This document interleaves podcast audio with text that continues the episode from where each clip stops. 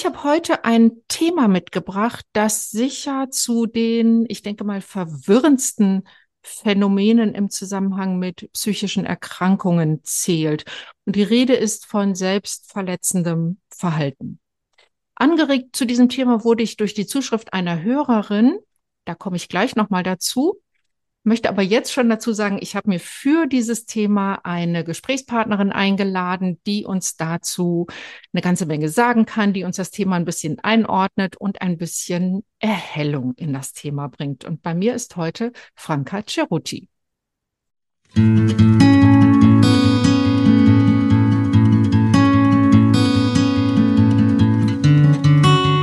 Herzlich willkommen bei Angehört deinem Podcast, wenn du dein Leben mit einem psychisch erkrankten Menschen teilst. Mit Informationen und Impulsen für deine Selbstfürsorge. Ja, schön, dass du wieder eingeschaltet hast und schön, liebe Franka, dass du hier heute bei mir bist und wir ein bisschen uns über das Thema selbstverletzendes Verhalten unterhalten können. Ja, danke für die Einladung, Maria. Ich freue mich sehr. Sehr, sehr gerne. Bevor es losgeht, bevor wir so ins Thema einsteigen, ich habe für meine Gäste und Gästinnen immer so eine Einstiegsfrage und damit überfalle ich dich jetzt auch einfach mal. Und zwar, wo war für dich zuletzt ein Moment der Freude? Ähm, eigentlich was Kleines. Ich habe mich trotzdem sehr gefreut. Und zwar habe ich heute in der Mittagszeit Fotos über WhatsApp geschickt bekommen von meinen beiden Söhnen die beiden wohnen zusammen in einer WG und jetzt haben sie gemeinsam das Kochen für sich entdeckt und halten mich jetzt immer schön auf dem Laufenden, was sie sich gerade wieder Schönes brutzeln. Und das hat mich sehr gefreut, so als Mama zu sehen, Mensch, meine großen Söhne, die meistern da ihr Leben und denken trotzdem auch an mich, wenn sie sich was Gutes zu essen machen. Also das war so eine vielschichtige Freude. Super, ah, das ist das ja. Voll, das kann ich total gut nachvollziehen.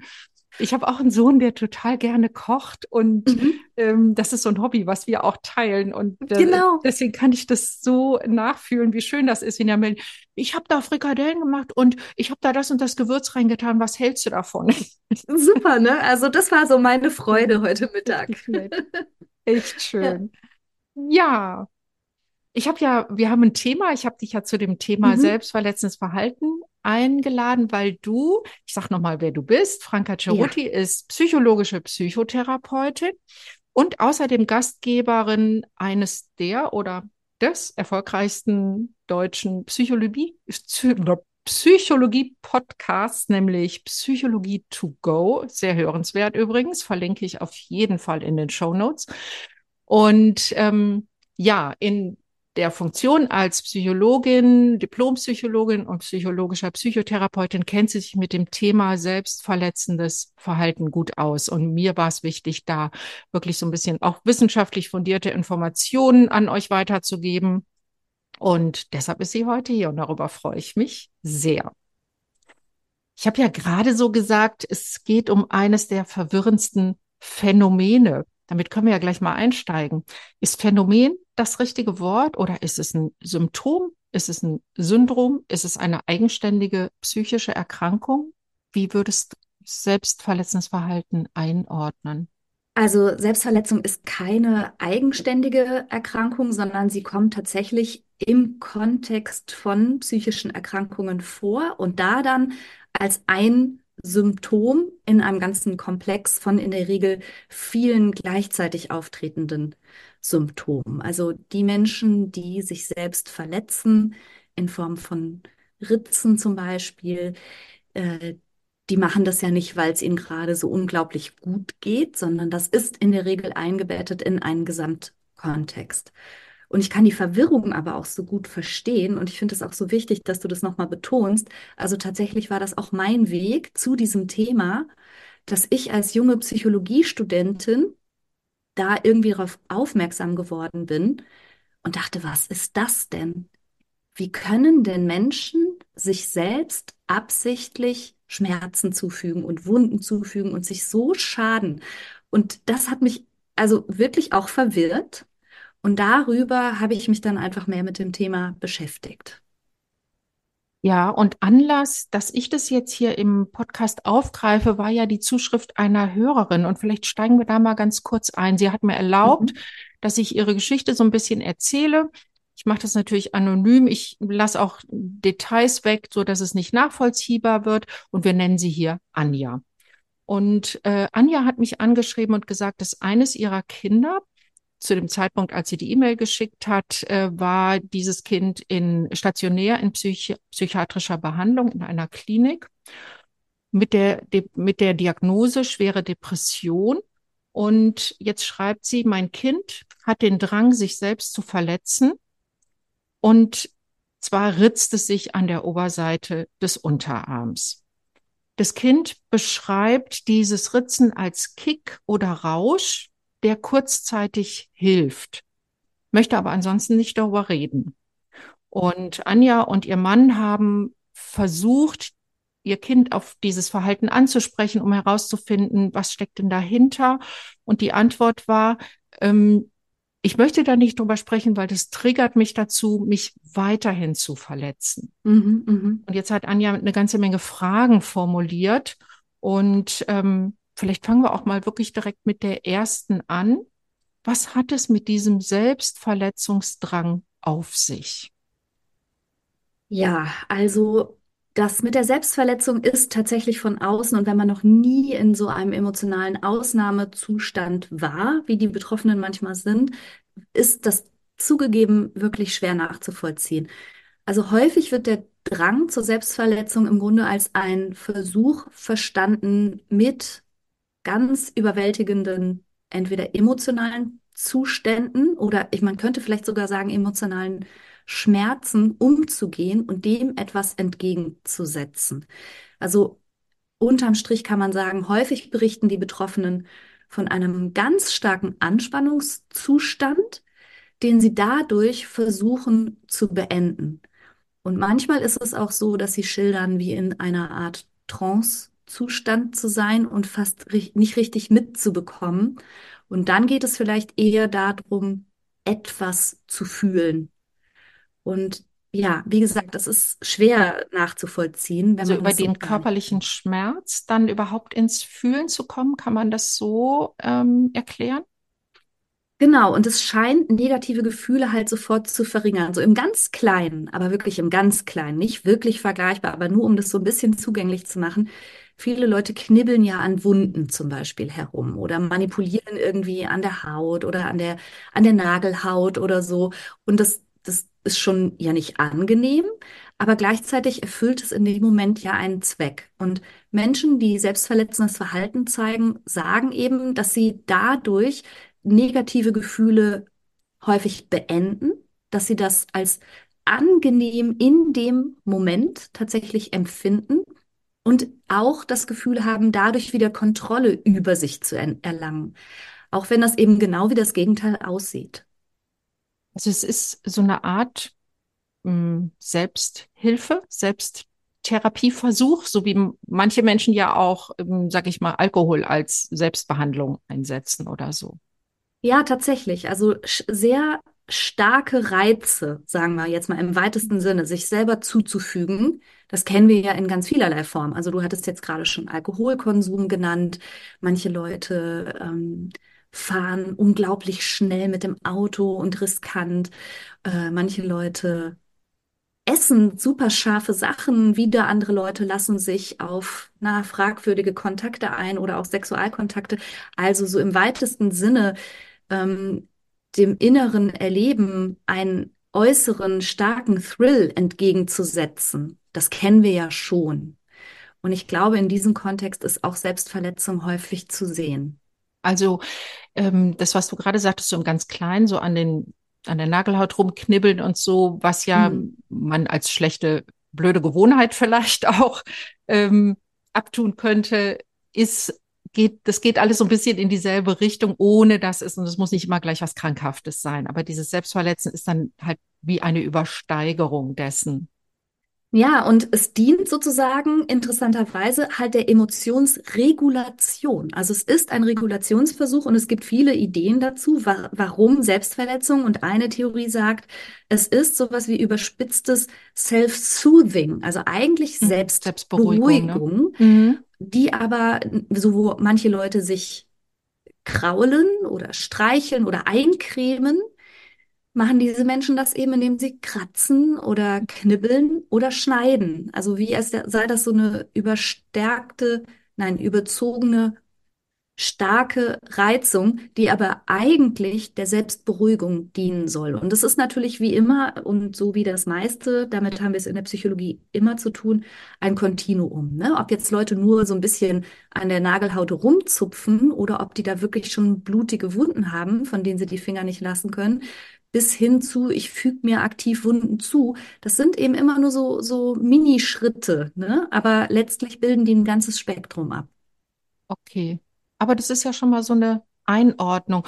Und das heißt dann, die zweite Frage, die Anja nämlich stellte, ist, handelt es sich um eine Vorstufe der Selbsttötung? Kann man die dann also Hm. mit Nein beantworten oder mit Jein? Genau, also das ist, muss man natürlich äh, sehr immer auf den Einzelfall gucken. Aber allgemein gesprochen muss man sagen, dass Selbstverletzung, obwohl das ja wirklich häufig dramatisch aussieht und für andere erschreckend wirkt und so, es ist trotzdem nicht zwangsläufig eine Vorstufe zur Selbsttötung, sondern eigentlich ist es ein Versuch, mit dem Leben zurechtzukommen, nicht es zu beenden. Das muss man klar so festhalten.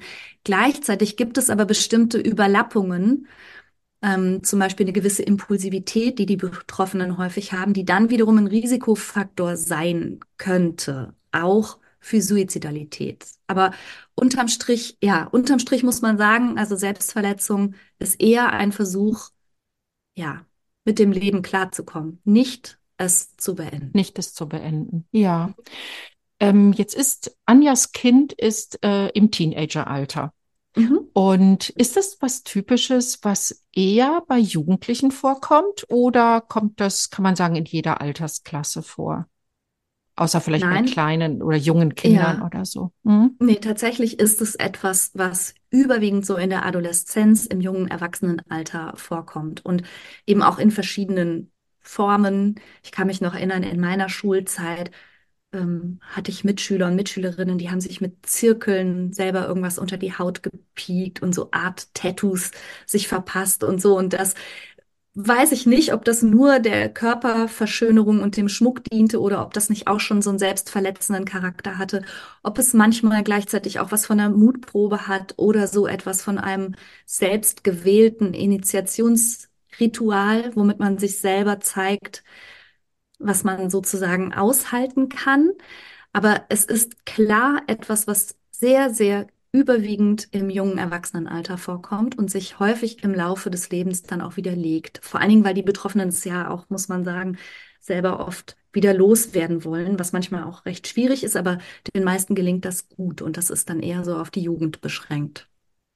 Wird denn dieses Verhalten isoliert behandelt oder, ähm, ich meine, natürlich, wenn jetzt jemand diagnostiziert ist mit einer schweren Depression, dann ist die ja behandlungspflichtig. Mhm. Und ähm, wenn jetzt, sagen wir mal, Anjas Kind die Depression einigermaßen in den Griff bekommt, also die Behandlung gut anschlägt, kann man dann davon ausgehen, das ist jetzt keine Frage von Anja, sondern etwas, was mir gerade kommt, dass sich auch dieses selbstverletzende Verhalten widerlegt?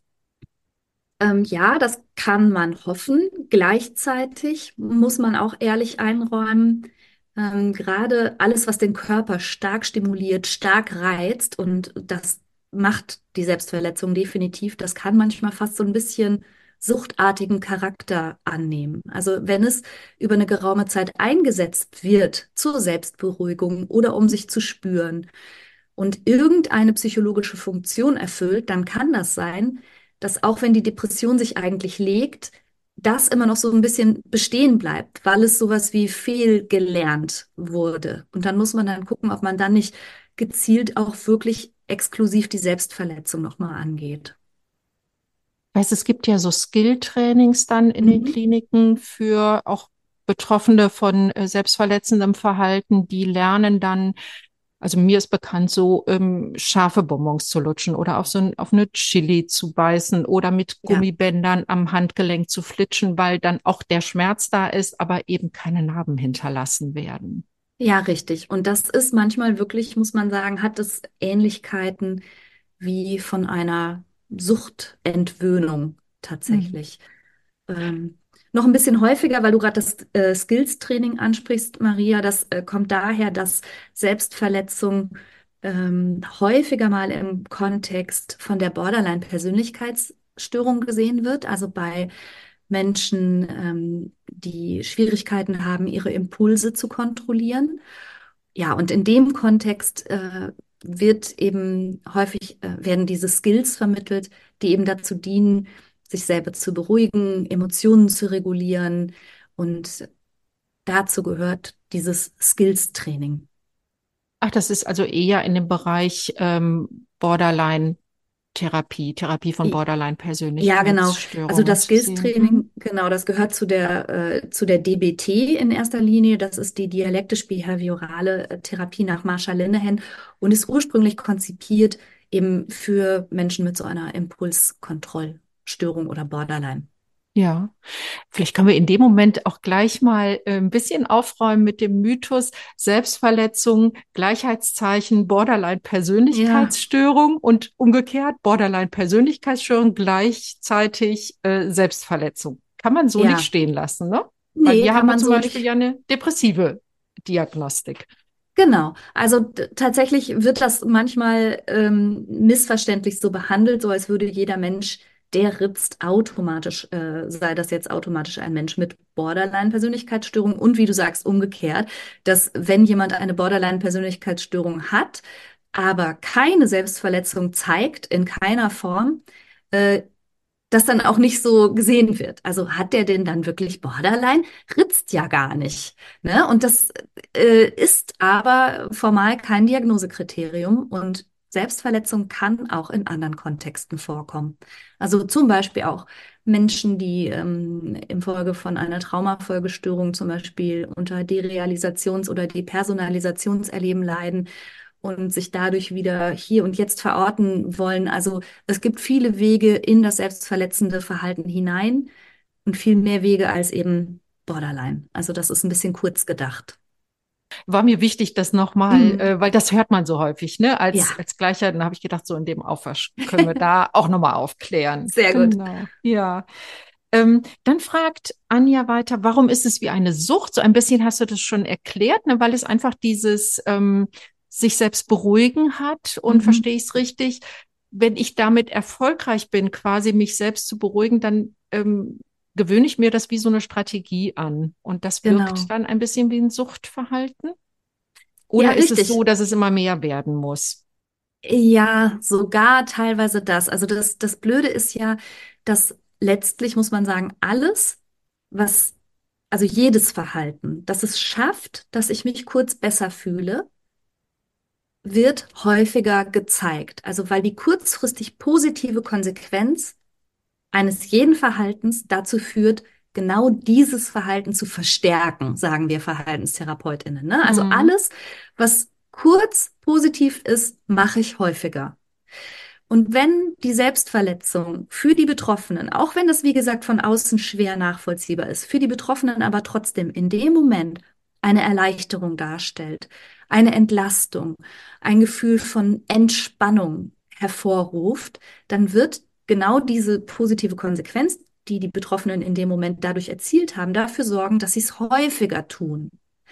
Und dann kommt manchmal sowas ins Spiel. Also wir haben das häufig beobachtet, auch als ich in der Klinik gearbeitet habe, dass es dann, weil es eben blöderweise in dem Moment funktioniert, dann auch eingesetzt wird, wenn gar nicht mal so große emotionale Ausnahmezustände vorherrschen, sondern manchmal auch eine kleinere Frustration oder sogar Langeweile oder irgendeine Form von emotionaler Anspannung reicht dann schon, dass ich in meinem Verhaltensrepertoire als betroffene Person darauf zurückgreife. Das heißt, was nur, weil ich es quasi gelernt habe, dass es ja, mir was genau, bringt. Mhm. ja, genau. Ja. Und das ist dann natürlich blöd und dann hat sich das tatsächlich verselbstständigt. Und dann hat es auch diesen suchtartigen Charakter. Und das ist dann auch der Fall, wo man wirklich zum Beispiel durch äh, Skills-Training und indem man andere Verhaltensweisen wirklich übt und etabliert und als positives ähm, Gegenkonstrukt sozusagen ins Rennen schickt, als positive Alternative, das muss man dann irgendwann richtig üben. Das ist ja auch total nachvollziehbar, ne? Das ist mhm. ja auch im nicht krankhaften Bereich so, ne? Wenn ich irgendwas ähm, tue, wo ich merke, das tut mir gut, ich sag mal so ganz banal, wenn ich merke, mittags ein Mittagsschlaf ist für mich mhm. super schön und erholsam, dann werde ich versuchen, das möglichst jeden Tag einzubauen, wenn ich die Zeit dazu habe. Ja, jetzt ist ein Mittagsschlaf natürlich aus therapeutischer Sicht aber bei weitem gesünder. Aber es gibt ja auch Leute, die haben die Erfahrung gemacht, ähm, zum Beispiel auch mit Alkohol oder ja, mit ja. Äh, mhm. irgendwelchen, äh, sagen wir mal, nicht so günstigen Dingen wie ein Mittagsschläfchen, dass sie die Erfahrung tragischerweise machen, auch in dem Moment geht's mir besser.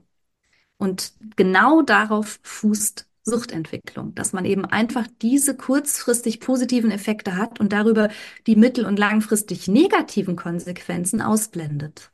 Mhm. Ja, ich habe das Beispiel mit dem Mittagsschlaf gebracht, weil du sagtest, so jedes Verhalten. Also ja, um jedes. es mal, um mal zu zeigen, ja. auch in einem ganz, in einem Kontext, der überhaupt nicht irgendwie störungs- oder erkrankungs, ähm, ja, konnotiert ist. Ja ne, habe ich Verhaltensweisen, die ich mir angewöhne, einfach weil sie mir gut tun. Und wenn das aber eben in so eine Richtung geht, mit der ich mir schade, ja. ne, mir, mir, mich selbst schädige, dann wird's problematisch und dann ist es genau. schwierig, weil es sich eben ja so verfestigen kann. Und jetzt sind natürlich dem Mittagsschläfchen auch so biologische Grenzen gesetzt, aber es gibt natürlich auch ganz andere Verhaltensweisen, die sich kurzfristig gut anfühlen, zum Beispiel Shopping oder zum Beispiel Sport oder zum Beispiel auch Sex. Und das kann alles auch abhängig machen, beziehungsweise zu einer Abhängigkeit werden, wenn ich es einsetze, äh, um aus emotional negativen Zuständen rauszukommen. Und dann gibt es eben dadurch gibt es Kaufsucht oder Sportsucht oder alles Mögliche, was mein Dopamin kurz ankickt und mich kurz gut fühlen lässt. Also ich glaube, eine Mittagsschläfchensucht gibt's nicht, Maria, aber wer weiß. Da bin ich ja beruhigt. Jetzt fragt Anja weiter, ähm, weil sie hat ja versucht, es anzusprechen, und mit ihrem Kind darüber ins Gespräch zu kommen und mhm. ist ja im mhm. Prinzip abgeblockt worden. Und jetzt sagt sie natürlich, sie und ihr Mann sind sehr beunruhigt und wie gehen wir damit um? Mhm.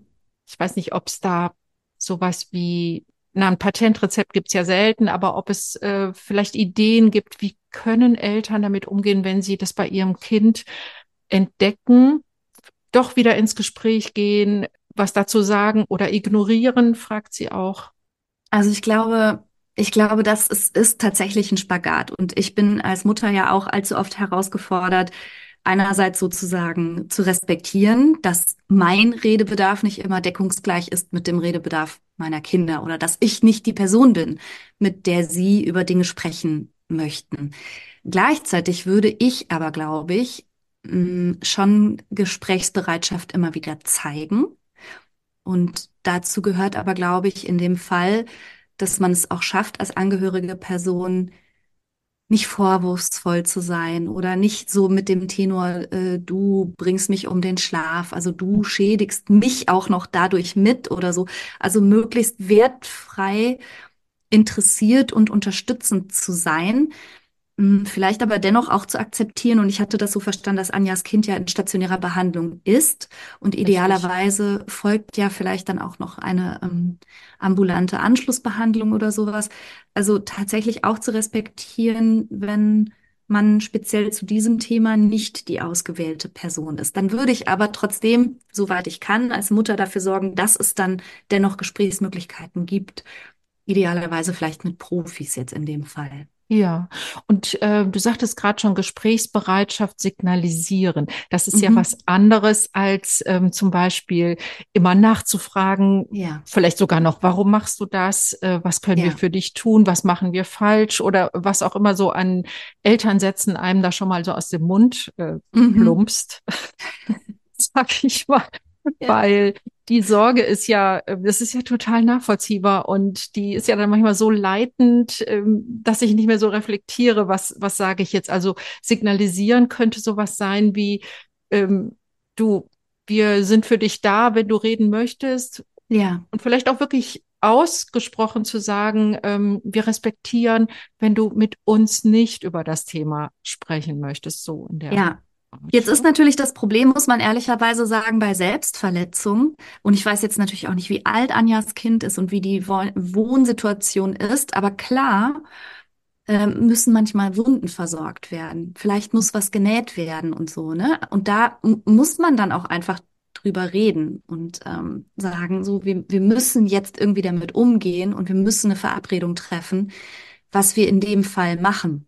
Und das ist manchmal wirklich in jeder Hinsicht ein schwieriger Spagat. Und ich weiß, dass das auch ganz ähm, herausfordernd ist für Angehörige, ja, nicht vor Sorge schier auszuflippen. Ja. Oder mhm. Vorwürfe zu machen, was machst du hier für einen Scheiß oder so, das macht ja auch was mit einem selbst. Und deshalb empfehle ich eigentlich immer, sich selber als angehörige Person, als Mutter, Vater oder auch Geschwister Hilfe zu suchen. Also womöglich auch eine Selbsthilfegruppe oder irgendwas aufzusuchen, irgendwelche Unterstützung, ähm, dass man auch den Rücken gestärkt bekommt. Weil das ist, muss man ja wirklich fairerweise sagen, für Angehörige außerordentlich schwer zu ertragen, schwer einzusortieren und eine Belastung für die ganze Familie, wenn man sieht, dass einer in der eigenen Mitte offenkundig so leidet und offenkundig sich aber eben auch Verletzungen zufügt, die auch Komplikationen nach sich ziehen können und so. Das ist schon schwer. Wirklich. Ja, das denke ich auch. Das ja. merke ich ja in meiner Arbeit einfach. Ja. Also zu mir kommen natürlich die Angehörigen, wo es wirklich schwierig, sehr, sehr schwierig ist und nicht, ja. wo alles eigentlich ganz gut läuft, ne? Genau. Sondern ähm, sich da selber zu regulieren und ähm, sich auch mal zu erlauben oder zuzugestehen, dass man hilflos ist, das finde ich immer ganz wichtig. Ja, und genau. ähm, das erstmal so wahrzunehmen und zu sagen, okay, ich kann da jetzt auch nichts tun. Und manchmal hilft es auch dem, dem, dem erkrankten Angehörigen gegenüber zu sagen, ich weiß da jetzt auch gerade nicht. Mhm, Aber es gibt eben genau. Profis, die können da helfen.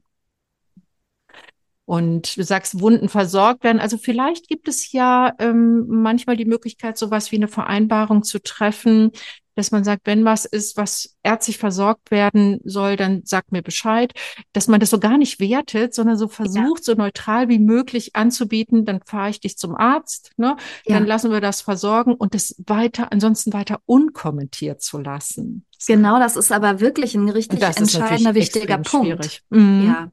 Weil ich hatte ja schon gesagt, dass jedes Verhalten, das positive Konsequenzen nach sich zieht, ähm, dadurch, also durch die positive Konsequenz verstärkt wird. Und jetzt gibt es halt diese Theorie, als Verhaltenstherapeutin erzähle ich das kurz, dass jedes Verhalten, das auch durch ganz besonders viel Aufmerksamkeit, ganz besonders viel Fürsorge, ganz besonders viel Tüdel, Tüdel, ähm, dadurch auch verstärkt werden kann. Deshalb ist dieser, dieser wertfreie Umgang, aber auch nicht so ein übertriebenes drum kümmern, tatsächlich auch das, was wir in der Klinik häufig versuchen. Mhm. Also wir versuchen nicht diejenigen äh, kalt abtropfen zu lassen oder in ihrer Not nicht zu sehen und immer Gesprächsangebote zu machen, aber explizit die Selbstverletzung an sich machen wir möglichst wenig zum Thema. Also eher so als Mutter vielleicht so ein Satz, okay, ich glaube, damit gehen wir jetzt zum Arzt. Ja. Und damit ist das Gespräch aber schon beendet, quasi, ne? Genau. Mhm. Genau so. Ja. Jetzt fragt sie noch, ist das eine Modeerscheinung? Mhm. Es klingt mhm. zwar blöd, sagt sie selber dazu, aber ich habe den Eindruck, ich zitiere jetzt mal aus der E-Mail, ich habe den Eindruck, dass immer mehr Jugendliche es tun oder höre ich nur immer mehr davon, da ich selbst Betroffene bin.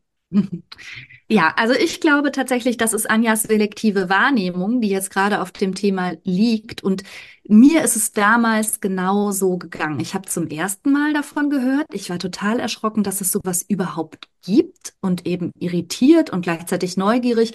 Und dann war das plötzlich in meinem Aufmerksamkeitsfeld und ich habe so viel darüber gehört und ich hatte genau den gleichen Eindruck wie die Anja. Hä, was ist das für eine Mode? Warum höre ich da plötzlich so viel davon? Die Wahrheit ist aber, dass es das schon sehr, sehr lange gibt. Also auch in der Literatur ist es schon sehr, sehr lange beschrieben.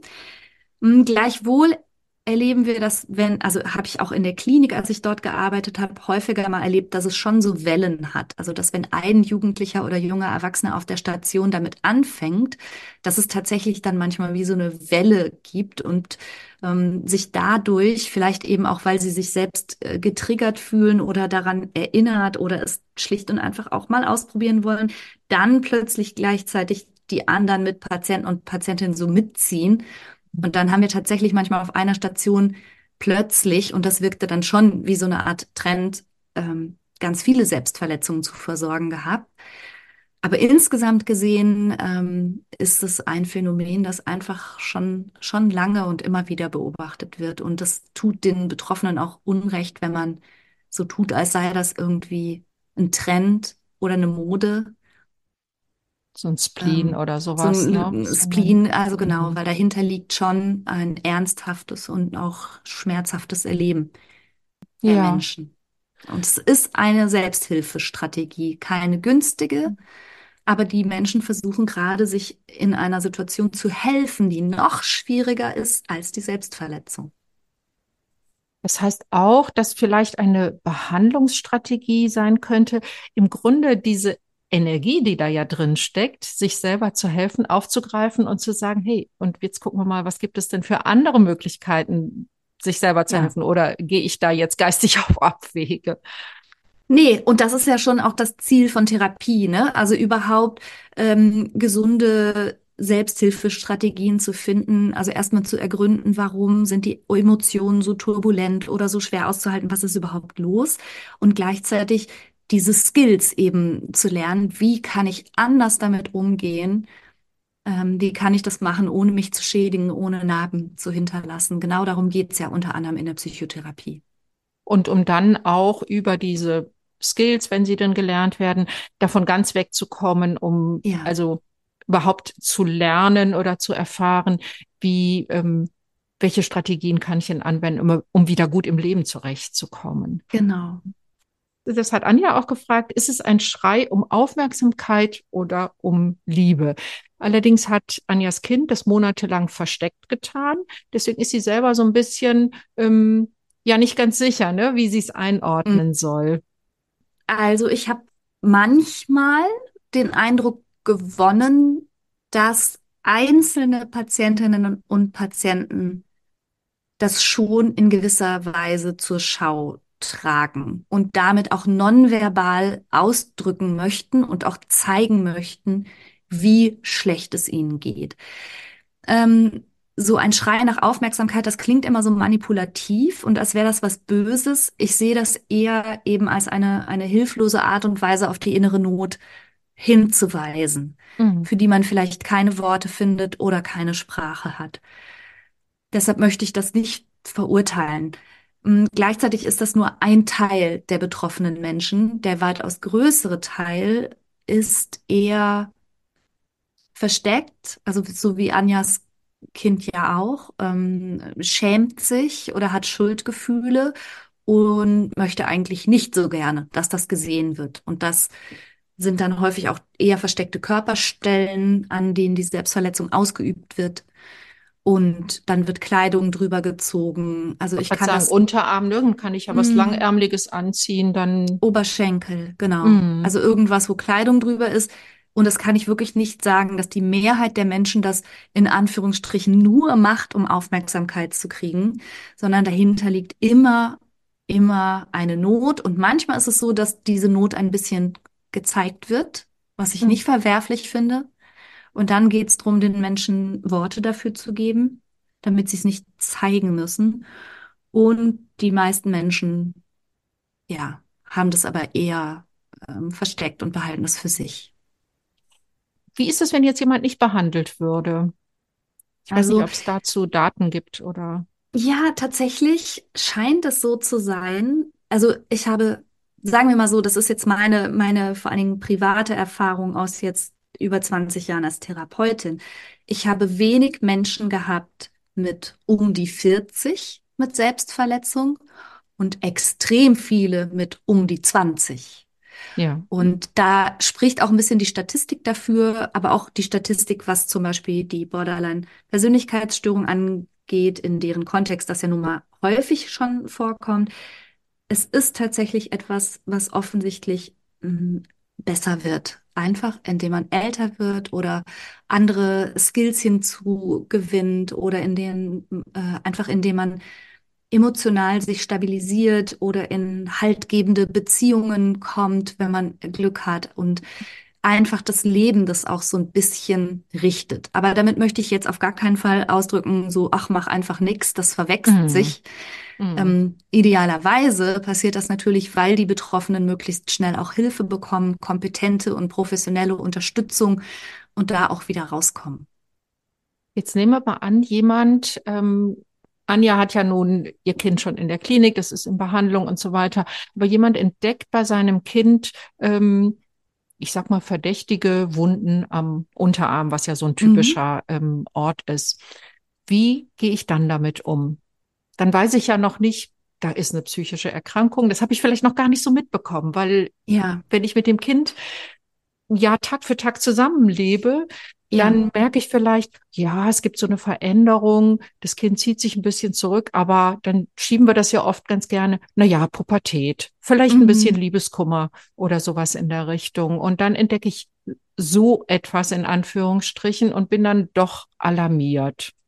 Ja, ich glaube, das ist genauso, wie wenn du merken würdest, dein Kind riecht nach Alkohol oder dein Kind isst viel zu wenig oder dein Kind steht schon während der Mahlzeit auf, um offenkundig ins Badezimmer zu gehen und sich zu erbrechen. Also wenn du wirklich alarmierende Kennzeichen an deinem Kind feststellst, und dazu würde ich Selbstverletzung auf jeden Fall zählen, dann erfordert das auf jeden Fall ein Gespräch. Und selbst wenn das Kind mit dir nicht sprechen möchte, dann ist Selbstverletzung klar ein Indiz für eine erhebliche emotionale Schieflage und klar auch ein Indiz dafür, dass es mit der Emotionsregulation auf eine gesunde Art und Weise offensichtlich gerade nicht funktioniert.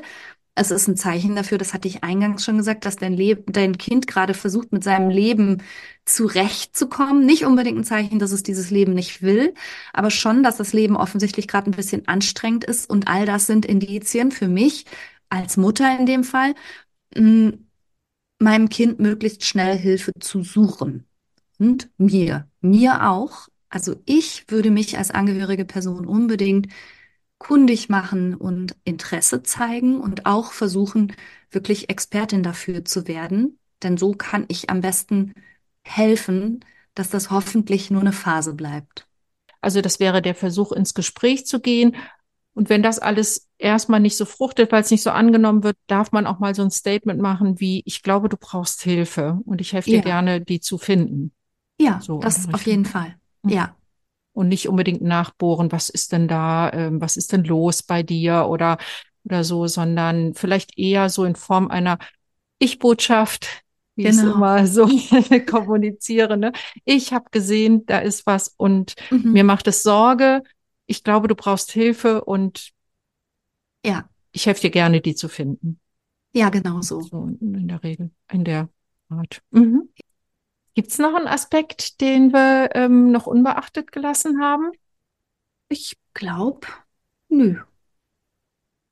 Dann sage ich erstmal ganz herzlichen Dank. Ich bin ganz sicher, dass es nicht nur Anja weiterhilft, ähm, diese Information, sondern auch anderen HörerInnen meines Podcasts, weil Selbstverletzung ist halt ein Phänomen, was gar nicht so selten ist, haben wir gehört. Und mhm. ähm, jetzt haben wir mal das alles so ein bisschen eingeordnet und auch ganz konkrete Hilfestellung hast du uns gegeben. Das finde ich ganz super. Vielen, vielen Dank, dass du hier zu Gast warst. Super gerne. Danke für die Einladung, Maria. Und ich freue mich, wenn Anja und vielleicht auch der ein oder andere Hörer oder Hörerin was mitnehmen kann. Alles klar. Danke dir. Dankeschön. Ja, in der Tat kein einfaches Thema, das Thema selbstverletzendes Verhalten. Aber ich denke, durch ähm, Frankas Erörterungen wird es vielleicht ein bisschen verständlicher, ein bisschen einordnbar. Und sie hat ja an einer Stelle auch gesagt, es ist wichtig für Angehörige, sozusagen Experte in dem Thema zu werden. Und ich sage ja auch immer, Wissen hilft, weil das die Unsicherheit und die Ängste, die mit solchen zunächst einmal verwirrenden Themen zusammenhängen, etwas mildern kann. Und wie immer, wenn du dir Begleitung wünschst als Angehörige oder Angehöriger eines psychisch erkrankten Menschen, dann sprich mich gerne an und wir können schauen, ob ich diese Begleitung sein kann oder ob du ähm, für dich vielleicht entscheidest, dir eine Angehörigengruppe zu suchen. Da gibt es ja ganz unterschiedliche Möglichkeiten. Und ja, anschreiben, ansprechen tust du mich am einfachsten, indem du mir eine E-Mail schreibst an kontakt.praxisfahnemann.de und ich antworte auf jeden Fall. Und manchmal kann es schon helfen, ein erstes kleines Infogespräch zu führen, wo wir gemeinsam ausloten, welche Art von Hilfe für dich die richtige sein könnte. Und jetzt wünsche ich dir wie immer alles Gute, viele gute Momente und sage bis zum nächsten Mal. Tschüss.